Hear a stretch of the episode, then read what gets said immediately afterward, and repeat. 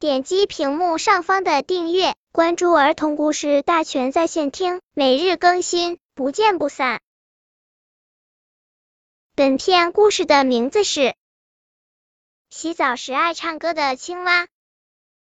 小青蛙和小松鼠、小刺猬、小兔子住在一幢小楼里，他们合用一个浴室。每天总是小青蛙第一个用浴室，小刺猬、小松鼠、小兔子在外面等着。小青蛙洗澡时总爱唱歌，它一口气唱了十支歌，洗澡洗了整整一个小时。当它走出浴室时，它的朋友们都等得睡着了。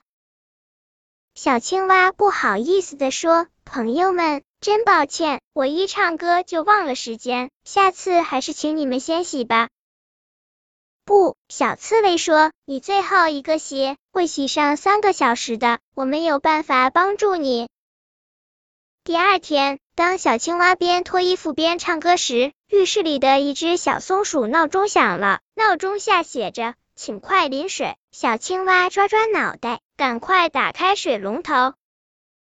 小青蛙边淋水边唱歌，挂在东墙上的小刺猬闹钟响了，下面写着：“快擦肥皂。”小青蛙赶快拿起肥皂，边擦边唱歌，擦得浑身白花花。过了一会儿，西边墙上的小兔子闹钟响了，闹钟下写着“冲洗干净”。